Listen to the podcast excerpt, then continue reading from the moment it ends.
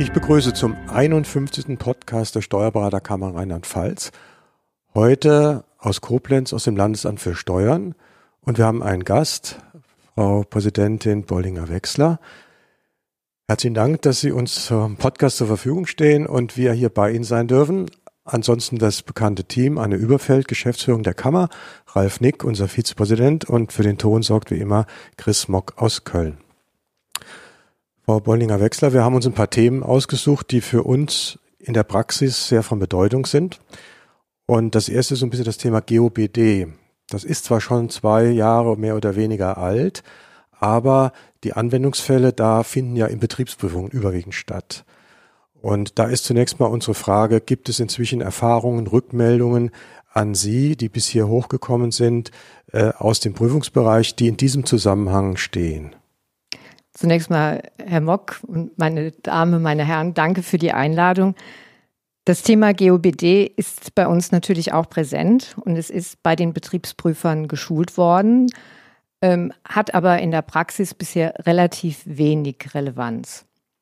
Aus folgenden Gründen. So alt ist es halt noch nicht und äh, die Dinge sind noch sehr im Fluss und bedürfen in vielen Punkten noch der Klärung. Ich weiß, dass es einen intensiven Austausch zwischen den Steuerberaterkammern und dem BMF auch gerade äh, zu den Punkten Verfahrensdokumentation und anderen äh, Regelungen gibt. Und insofern halten wir uns noch ein bisschen zurück und stützen unsere Prüfungsfeststellungen in der Regel auf andere Punkte. Wir brauchen ja nicht nur äh, nach der Verfahrensdokumentation zu schauen, sondern relevant ist ja für uns, ob grundsätzlich die Regeln der Buchführung eingehalten worden sind. Und in, äh, im BMF-Schreiben von 2014 ist ja auch ausdrücklich geregelt, soweit eine fehlende oder ungenügende Verfahrensdokumentation die Nachvollziehbarkeit und Nachprüfbarkeit nicht beeinträchtigt, liegt kein formeller Mangel mit sachlichem Gewicht vor, der ein Verwerfen der Buchführung äh, bewirken kann. Und insofern äh, halten wir uns eher äh, zunächst mal an, an andere Feststellungen und ziehen äh, diese Themen wie Verfahrensdokumentation eher hilfsweise heran. Äh, jetzt ziehe ich vielleicht ein bisschen vor das Thema Kasse, denn auch bei der Kasse wird ja über Verfahrensdokumentation gesprochen. Elektronische Kasse ist es klar, da gibt es Dokumentationen auch von den Herstellern. Aber unser Problem in der Praxis ist häufig die offene Ladenkasse und das sind auch häufig Betriebe, die ja vielleicht buchhaltungstechnisch ähm, nicht immer so ganz äh, so arbeiten, wie wir das auch als Berater gerne hätten. Und da eine Verfahrensdokumentation umzusetzen, ist in der Praxis sehr schwierig. Deswegen, äh, wie sehen Sie das da, wenn da gar nichts ist? Und die Kasse ist ja ein anfälliges äh, und gerne geprüftes Kriterium. Hm. Na gut, Regeln bestehen, damit man sie einhält. Ne? Insofern sehe ich natürlich keine Möglichkeit, von diesen Regeln abzuweichen. Ich kann nur jedem Steuerpflichtigen raten, sich in kompetente Beratungshände zu begeben, damit äh, eventuelle Schwachstellen beseitigt werden können. Ich weiß natürlich, dass dieses Thema der Verfahrensdokumentation, wie soll sie aussehen, auch noch nicht so geklärt ist. Aber ich denke, dass man sich da auf Standards einigt, auch mit der Verwaltung, die akzeptiert werden. Insofern, also ich empfehle jedem Steuerpflichtigen, der da Unsicherheiten hat, äh, sich, sich äh, kompetent beraten zu lassen. Also kann man den Kollegen äh, draußen wohl mitgeben, dass sie sich bemühen sollen, dass gerade in solchen Fällen sie äh, verstärkt sich bemühen sollen, dass den Mandanten, äh, auch wenn Hauptsache es ist was da. Was heißt Hauptsache es ist was da? Wenn der gute Wille gezeigt wird, auch für die offene Ladenkasse, dass der Kollege vor Ort sagt, okay, ich helfe dem Mandanten mit einer kleinen, abgespeckten Verfahrensdokumentation, auch für die offene Ladenkasse, äh, dann ist, denke ich mal, schon dem Mandanten geholfen, oder? Auf jeden Fall. Ich meine, es zählt für uns, für die Steuerverwaltung, die wir die Dinge überprüfen, natürlich schon die Bereitschaft des, des Steuerpflichtigen mit uns zu kooperieren. Ist er bereit, die Dinge offen zu legen, sein Möglichstes zu tun? Und äh, ich meine, im Rahmen äh, bestimmter Regeln wird er es auch hinkriegen, eine Verfahrensdokumentation zu erstellen. Und es ist natürlich auch wichtig, dass ansonsten sein Buchführungswerk in Ordnung ist. Wenn man ins, der Gesamteindruck ist ja auch immer sehr, sehr wichtig im Rahmen einer Prüfung. Wenn ein Prüfer feststellt, dass alles desolat ist, ist natürlich die Verfahrens, äh, die fehlende Verfahrensdokumentation, äh, ich nenne das nicht der Todesstoß, aber letzten Endes der, der letzte Punkt, der ja, zu einer Negativentscheidung beiträgt. Ja. Ja, so habe ich das eigentlich bisher auch gesehen und so kommunizieren wir das eigentlich auch. Äh, wenn alles stimmt, dann scheitert es nicht an der Dokumentation. So ist es, genau. Aber oftmals wissen wir auch als Berater nicht, wo dann doch wirklich noch was rauskommt und wenn dann das andere dazukommt, ist ein Problem. Also ich denke ja. schon, Ralf, wie du sagst, man sollte die Kollegen schon anhalten, für eine Verfahrensdokumentation zu sorgen. Man ist dann auf der sicheren Seite, der Unternehmer sowieso, aber auch der Berater aus Haftungsgründen. Denn das ist ja letztlich auch eine Sache, die uns dann betrifft. Ja, gut, also zu GOBD keine dramatischen Neuerungen bisher, äh, noch Ruhe an der Front. Das ist ja auch mal eine gute Nachricht. Jetzt haben wir über die Kasse und Verfahrensdokumentation gesprochen. Ralf, zur Kasse gibt es natürlich noch ein paar mehr Themen. Ja, die neue Kassennachschau. Ähm, ja. Sie ist aktuell. Im letzten Klimagespräch, äh, das wir geführt haben, wurde uns gesagt, dass mit den Kassennachschauen in Rheinland-Pfalz begonnen werden sollten im zweiten Halbjahr. Da sind wir jetzt. Äh, meine Frage, wie oft wurde schon nachgeschaut? Nick, äh, ist nachvollziehbar, dass Sie mir die Frage stellen. Es ist schon nachgeschaut worden. Wir haben jetzt nach den Sommerferien angefangen, aber es gilt dasselbe wie bei den GOBD. Äh, wir haben noch nicht viel Erfahrungen, was die Kassennachschau anbelangt. Äh, wir sind dabei, erstmal unsere Erfahrungen zu sammeln. Auch dieses Thema ist bei den Umsatzsteuersonderprüfern und bei den Betriebsprüfern geschult worden. Die Thematik ist also präsent, aber wir fangen eben erst an, unsere Erfahrungen zu sammeln. Es sind also Prüfer, die rausgehen, also ja. keine äh, Veranlagungsbeamten, sage ich jetzt mal, sondern prüfungserfahrene Mitarbeiter. Ja. Das ja. ist ja schon mal wichtig, denke ich. Ja, das ist ein Thema für den Außendienst, auf jeden Fall. Gab es denn schon erste Testkäufe? Und wenn ja, was haben sie denn ergeben? Äh, es soll schon vereinzelt Testkäufe gegeben haben, aber uns ist noch nichts von den Ergebnissen bekannt. Das ist eigentlich positiv zu sehen. Wenn irgendetwas Spektakuläres vorgefallen wäre, wäre das wahrscheinlich auch schon bis zum Landesamt vorgedrungen. Ähm, aber das ist natürlich äh, ein Mittel, das wir in Zukunft auch einsetzen werden.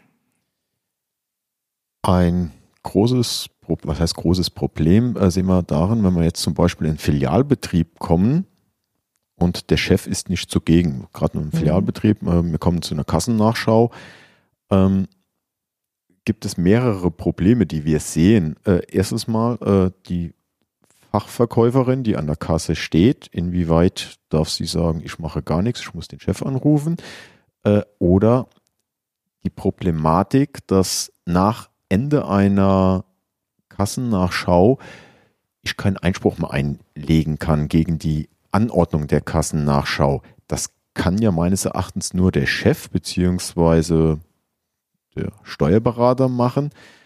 Ähm, darf denn der Chef hinzu oder muss der Chef hinzugezogen werden in so einer äh, Kassennachschau oder der Steuerberater? Auf jeden Fall. Auf jeden Fall, Henrik. Also äh, Natürlich kann der Chef jemanden beauftragen, eine kompetente Person, die Ansprechpartnerin ist. Es ist vielleicht auch rat, äh, ratsam, gerade in größeren Unternehmen, dass man jemanden benennt, der Ansprechpartner ist. Ansonsten ist es absolut in Ordnung, äh, wenn keine kompetente Person da ist, wenn sie sagt, ich möchte den Chef rufen. Das ist absolut legitim und es ist natürlich genauso legitim und oft in beider Interesse, sowohl der Verwaltung als auch des Betriebes, wenn gegebenenfalls der Steuerberater hinzukommt. Da haben wir überhaupt keine Einwände. Also die Zeit würde dann gegeben, wenn der, wenn der Mitarbeiter sagt, also ich muss erst meinen Chef anrufen, das dauert jetzt eine halbe Stunde oder Stunde, ja, das, das, ja. das würde man also ja. akzeptieren. Ja, doch, das, das müsste man akzeptieren. Mhm. Denn das kommt ja halt unvorhergesehen. Das ist der Sinn eben, der Sache. Ne? Eben, das ist der Sinn der Sache und da muss man auch so fair sein, wenn jemand sich, der, wenn jemand äh, nicht in der Lage ist, äh, da kompetent was dazu zu sagen, dass er äh, da seinen Chef oder seinen Vorgesetzten informiert und hinzuzieht ja. Ja, ich denke, das ist ein ganz wichtiger Hinweis, den man auch in der Praxis weitergeben kann. Denn die Frage kam schon vermehrt, was passiert denn, wenn keiner da ist? Ne? Äh, Übergang zur Betriebsprüfung halte ich eigentlich eher für einen unwahrscheinlichen Fall. Wie sehen ja. Sie das? Ich sehe das auch so, also zumindest sehe ich das so, dass das eher selten eintreten wird. Der Übergang zur Betriebsprüfung ist ja möglich unter bestimmten Voraussetzungen. Zum Beispiel hier in dem geschilderten Fall, wenn ein Angestellter, eine Angestellte da ist, die total blockt, wenn man den Eindruck hat, hier wird total verweigert, man äh, kooperiert überhaupt nicht. Da gibt's unter da gibt's schon die Möglichkeit nach der Abgabenordnung äh, zur Betriebsprüfung mithilfe einer schriftlichen Anordnung äh, überzugehen. Aber ich schätze, dass diese Fälle eher selten sind und da haben Sie es ja auch in der Hand, Ihre Mandanten zu beraten, dass äh, Kooperation immer der beste Weg ist. Aber dieses Mittel hat natürlich die Steuerverwaltung an der Hand und muss es auch in der Hand haben. Aber es ist natürlich auch ein Mittel, das wir nicht so sonderlich schätzen, wenn wir sofort zur Betriebsprüfung übergehen müssen. Wir haben lieber ein bisschen Zeit. Ne? Äh, gegebenenfalls, wenn gravierende Fehler sind bei einer äh, Kassennachschau, wird man sich überlegen, zeitnah eine Betriebsprüfung anzuberaumen. Wenn man zu einer sofortigen Betriebsprüfung übergeht, hat man keine Zeit zur Vorbereitung. Man muss aus dem Stand entscheiden. Also eine gewisse Vorbereitungszeit ist auch immer im Sinne der Betriebsprüferin oder des Betriebsprüfers. Es würde auch eine Prüfung sicherlich unnötig verlängern, dann, ne? wenn ja. man unvorbereitet beginnt und weiß gar nicht, wo man da jetzt hinkommt. So ist es, genau, ja. genau. So dieser Wirtschaftlich Wirtschaftlichkeitsgedanke wird ja auch bei Ihnen sicherlich da ein bisschen eine Rolle spielen. Auf jeden Fall, ja. auf jeden Fall. Bollinger, im Klimagespräch äh, ist mal so ein Gedanke gefallen, dass es sowas ähnliches wie ein Blitzmarathon, der am ähm, just ja. heute am 18. September äh, stattfindet, äh, auch immer äh, für die Kassennachschauen stattfinden könnte. Ist der ja. Gedanke immer noch frisch oder der ist nicht vom Tisch. Also ich sagte Ihnen ja eben schon, äh, also es ist fast stereotyp, wir möchten erstmal unsere Erfahrungen sammeln, aber es ist natürlich nicht ausgeschlossen, dass wir auch mal solch einen Tag der plötzlichen, einen koordinierten, konzertierten Tag der Kassennachschau anberaumen. Also für die Zukunft auszuschließen ist das nicht. Aber es ist, das kann ich Ihnen versichern, es ist noch nichts festgelegt, es ist noch nichts bestimmt. Okay, immerhin spielt das möglicherweise eine Rolle. Ja. Ähm, das ist ja auch in der Beratung mit den Mandanten, dass man sagen kann, das ist nicht gerade unwahrscheinlich, dass so eine Prüfung ja. kommt und ja. ob es dann den Einzelnen trifft, ist es ja egal, ob es jetzt in so einer gesamten Aktion ist oder ob es mhm. ihn mal gerade einzeln trifft. Ähm, er muss ja dann mit, vermehrt damit rechnen, dass es kontrolliert wird letztlich. Ja, das ist uns schon wichtig, da zu sensibilisieren, dafür zu sorgen, dass die Kasse ordnungsgemäß geführt wird.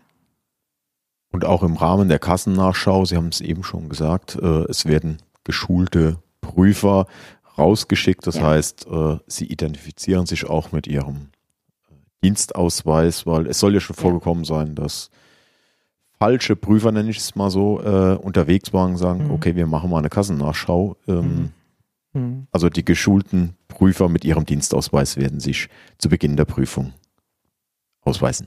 Auf jeden Fall. Zunächst mal wird ein Duldungsbescheid erlassen. Also der, äh, der Steuerpflichtige, der Steuerbürger bekommt einen schriftlichen Bescheid in die Hand. Und dann bekommt er auch noch den Dienstausweis vorgezeigt. Und was uns auch wichtig ist bei den Schulungen der Prüfer, wir sagen denen, lasst die Hände von der Kasse, nehmt kein Geld in die Hand, lasst den Steuerpflichtigen zählen. Ganz, ganz wichtig. Das ist äh, ja auch oft Charakteristikum der Betrüger, dass die sofort in die Kasse greifen. Also da ist absolut Misstrauen ange angezeigt, wenn äh, sich jemand physisch schon dem Kasseninhalt nähert. Also nach der Schulung dürfen unsere Leute das nicht und die werden das auch beherzigen. Im ureigensten Interesse natürlich. Na gut, das ist ein wichtiger Hinweis ja. für die Identifikation, wer da ja. kommt. Sehr, sehr ja. gut, ja, finde ich sehr gut. Aha. Gut, das Thema Kasse, glaube ich, haben wir da ein bisschen erörtert. Dann kommen wir zu dem Thema Beleghaltepflicht, äh, Pflicht, ja. Vorhaltepflicht. Und ja, das ist Anne, das ist bei der Kammer ein bisschen aufgeschlagen auch. Ja, das schlägt jetzt tatsächlich in der Geschäftsstelle bei uns auf von den Steuerberatern. Das ist diese Belegvorhaltepflicht. Einfach, dass es doch sehr viel Arbeit in den Kanzleien macht. Einerseits mhm. ist es so, es werden direkt Belege mitgeschickt, weil der Steuerberater quasi ahnt, dass sie wohl angefordert werden. Und dann werden die automatisch zurückgeschickt und dann später wieder angefordert. Das ist der ganz üble Fall. Mhm. Oder aber einfach diese, das Problem, der Steuerberater weiß genau, da ist etwas, da werden Belege angefordert. Warum kann er sie nicht gleich mitschicken? Das Problem ist klar, das haben mir die Praktiker erklärt, dass man da möglicherweise diese Belege nicht zuordnen kann. Aber ähm, wie gesagt, so wird alles dreimal in die Hand genommen. Mhm. Gibt es da irgendeine Lösung? Ist was angedacht? Also wir wollen erstmal die Dinge beobachten, Frau Überfeld. Also die Regel ist schon so, und das, so haben wir auch unsere Leute geschult, dass wir die Steuerbürger bitten, äh, keine Belege mitzuschicken, weil wir ja risikoorientiert arbeiten und nicht wissen, was das System aussteuert. Es kann also ohne weiteres sein, dass eine Steuererklärung völlig äh, ohne Anforderung von Belegen, spätere Anforderungen von Belegen bearbeitet wird, hinsichtlich derer der Berater vielleicht gedacht hat, also da wollen die unbedingt die Belege sehen. Wir möchten ja mehr und mehr zur vollautomatischen Bearbeitung der Steuererklärung. Und da ist auch immer relevant, was an Daten hinterlegt ist bei uns im System. Also auch eine Frage der Datenpflege. Insofern ist es schon doppelter Aufwand. Wenn Belege bei uns eingereicht werden, müssen wir ja auch damit umgehen. Wir müssen sie zuordnen. Ähm, der äh, Bearbeiter ist dann auch geneigt, natürlich äh, in die Belege zu schauen. Das hält auf bei der Arbeit, obwohl vielleicht vom System her, dass er das gar nicht müsste. Beziehungsweise natürlich nicht nur das System gibt vor, wann Belege anzufordern sind, sondern auch der Bearbeiter entscheidet das selbst, wenn er einen Anlass zur Prüfung sieht. Aber es im Prinzip erschwert es etwas, die Bearbeitung der Erklärung. Und äh, das ist jedenfalls äh, unsere Auffassung dazu, auch die Auffassung zum Beispiel von Baden-Württemberg. Sie haben äh, mir mitgeteilt, Bayern handhabt es anders, aber die Baden-Württemberger fahren einen ganz stringenten Kurs im Zusammenhang mit der E-Akte. Die sagen, wir möchten kein Papier mehr sehen. Wir haben äh, uns hier intern abgestimmt im Landesamt, dass wir sagen, wir beobachten erstmal, wir sammeln Erfahrungen, wir tauschen uns mit unseren Ämtern aus. Wir haben Ende November einen Erfahrungsaustausch mit den Hauptsachgebietsleitern Einkommensteuer und dann fragen wir mal, wie die Ämter das sehen. Und natürlich haben wir großes Interesse, mit Ihnen im Austausch zu sein. Wir werden Anfang nächsten Jahres ja ein Klimagespräch haben und da können wir das sehr, sehr gerne nochmal diskutieren. Und ähm, dann denke ich, werden wir auch zu einem vernünftigen Ergebnis kommen. Aber erstmal möchten wir im Rahmen der Testphase mal schauen, wie funktioniert es, wenn ohne Belege eingereicht wird. Das ist nachvollziehbar und wenn ich das Thema E-Akte höre, ähm, das ist natürlich, wäre das die Lösung, weil wir haben ja in der Regel oder viele Kollegen haben das ja heute schon digital mhm. und wir könnten es ja elektronisch übersenden, wenn wir die Kommunikationsmöglichkeit mhm. hätten. Also da mhm. wäre natürlich. Großer Bedarf, eine Lösung zu finden, wenn das im Konsens vorgesehen ist. Denn dann würde das ganze Problem sich reduzieren, dann könnte man einen Klick und eine E-Mail schicken und es käme an, wo es ankommen sollte. Genau. Das wäre eigentlich die Lösung dafür. Ja. Herr Mock, und diese Lösung ist in Arbeit. Das ist ein Thema im Rahmen von Konsens. Uns ist als Termin das Ende des nächsten Jahres avisiert. Da soll es möglich sein, im, im, Wege der elektronischen Kommunikation auch Belege auszutauschen. Insofern denke ich, ist das jetzt mehr oder weniger eine Übergangsfrist, äh, die man irgendwo durchstehen muss. Aber im Rahmen von Konsens sind Lösungen avisiert. Hm. Das ist sicher auch was, was wir kommunizieren müssen bei unseren mhm. Kollegen, dass die, die sich beschweren und die das zum Teil aus meiner Sicht auch zurecht machen. Ich habe ja selbst das Problem äh, des, des äh, Belegaustauschs mit Mandanten wie macht man das, äh, dass man kommuniziert, dass wir hier dann wirklich in so einer Übergangsphase sind und dass die Lösungen ja auch von Ihrer Seite aus angedacht werden ja, und natürlich. umgesetzt werden sollen. Ähm, dann kann man vielleicht auch da ein bisschen wieder Ruhe an die Front bringen oder ja. das eben auch bei der Kammer als Auskunft geben, ne? dass die Lösungen kommen und man im Moment halt in einem Übergang lebt. Das haben wir ja häufig in der EDV, dass wir Übergangsschnitte haben, Schnittstellen haben, wo das noch nicht immer alles hundertprozentig läuft, aber muss ja irgendwann mal anfangen. So ist es, genau. Ja, das wäre das Thema Belegvorhaltepflicht. Ganz kleiner Punkt noch E-Mail-Kommunikation. Das ist ja ein bisschen auch mit dem Belegen hier der ja. Fall. Hm, äh, mein großes Thema vor drei, vier Jahren schon gewesen, Kommunikation mit den Finanzämtern, wo wir eigentlich eine Lösung hätten, die aber das Land nicht umsetzen wollte, konnte. Es gibt ja ein sicheres Kommunikationsnetz in Rheinland-Pfalz. Ähm, Hessen hat jetzt eine Lösung im Bereich der Betriebsprüfung. Ist da etwas bei Ihnen angedacht, dass Sie da vielleicht äh, eine Möglichkeit sehen, auch als Übergang? Das ist äh, bei uns nicht angedacht. Ich nenne wieder das Stichwort Konsens. Wir sagten ja, im Rahmen von Konsens wird es mehr und mehr Lösungen geben. Es gibt auch schon Teillösungen.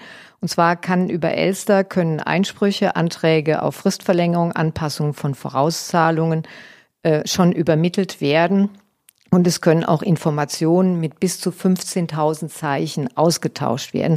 Also wir haben schon den Einstieg und die Möglichkeiten der äh, elektronischen Kommunikation werden stetig erweitert.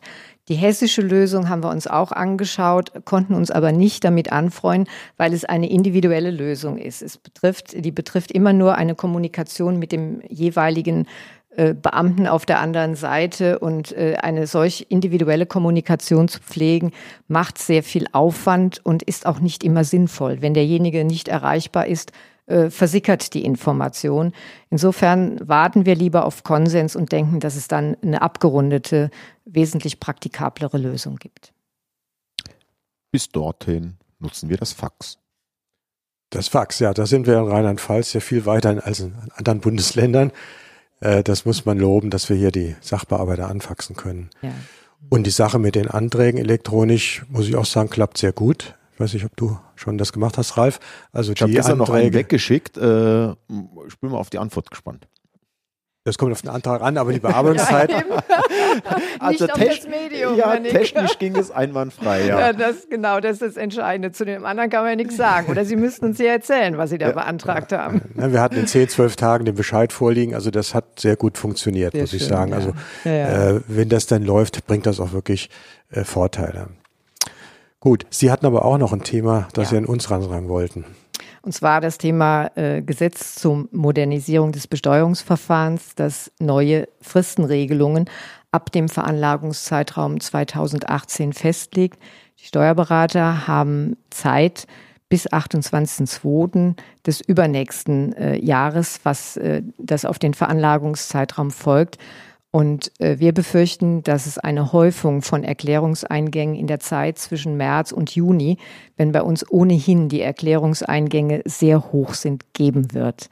Und ähm, die Abgabenordnung gibt uns die Möglichkeit, in Paragraph 149 auch vorzeitig Erklärungen anzufordern unter bestimmten Voraussetzungen. Der Katalog ist im Gesetz definiert und wir beabsichtigen im nächsten Jahr von dieser Möglichkeit, in welchem Umfang wissen wir noch nicht, auf jeden Fall Gebrauch zu machen.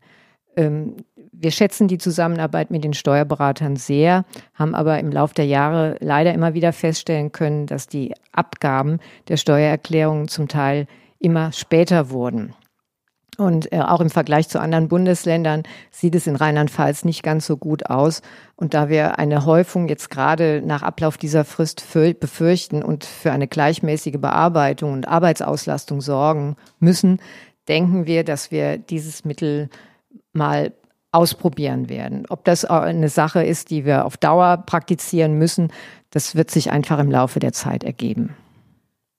Bitte dann ähm, für alle Steuerberater um Gnade bei der mhm. vorzeitigen Anforderung, denn mhm. auch die Steuerberater haben natürlich ein Interesse an einer gleichmäßigen Auslastung ihrer Arbeit. Mhm. Und ich weiß jetzt nicht, wie sie die Fristen planen oder dergleichen, wie sie die Praxen auswählen, beziehungsweise die Mandanten auswählen, dass es eben nicht in einer Praxis zu zu vielen Anforderungen kommt und dass die Fristen nicht unzeitgemäß früh sind. Also wenn die Steuerberater sich auf den 28.02. einstellen dass man dann nicht, ich sag mal, zur Mitte des Jahres, des Vorjahres anfordert. Das wäre so eine Bitte.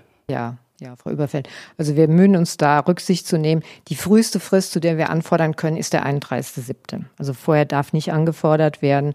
Und das muss man dann eben einfach mal erproben und natürlich auch mit Fingerspitzengefühl praktizieren. Ich wollte es gerade sagen, wenn man mit von Seiten der Verwaltung mit Augenmaß rangeht mhm. und auch die vorzeitige Erklärungsanforderung, bis zur Abgabe der Erklärung. Äh, das Schreiben geht raus und dass es nicht unbedingt dann in vier Wochen äh, sämtliche Erklärungen äh, da sein müssen. Da denke ich mal, weil da, da kommen wir alle ein bisschen Ja, die Fälle gab es ja schon in der Vergangenheit. Also wenn da äh, acht Wochen oder drei Monate sind, dann ist das umsetzbar, wenn das natürlich nicht überhand nimmt meine, wir sind ja wieder, Fristen ist ja ein uraltes Thema mit Ihnen. Immer, jedes Jahr ja, ja. eigentlich. Und wir sind ja jetzt eigentlich wieder in der Phase, äh, wo wir vor einigen Jahren waren mit dem 28. Februar. Ja. Das war ja ein großes Anliegen uns von uns Steuerberatern, weil wir mhm. einfach das Jahr brauchen, mhm. äh, weil wir erst im Februar, März überhaupt anfangen können mit Steuererklärungen aus vielerlei Gründen. Insofern, äh, ich sehe aber schon, dass das möglicherweise zu einer Häufung kommen kann. Mich wundert allerdings, dass Rheinland-Pfalz hier so äh, schlecht dasteht, woran das liegt. Vielleicht müssten wir mal eine Umfrage machen, woran das liegt. Ich weiß es nicht. Jedenfalls haben sie, wir müssen ihnen eine Frist von vier Monaten setzen. Das sieht das Gesetz vor. Also Frist von vier Wochen geht nicht. Das Gesetz verlangt eine Frist von mindestens vier Monaten. Insofern kann der Steuerberater dann schon disponieren. Und in begründeten Einzelfällen, denke ich mal. Äh, ja, das sind dann schon bestimmte Fälle.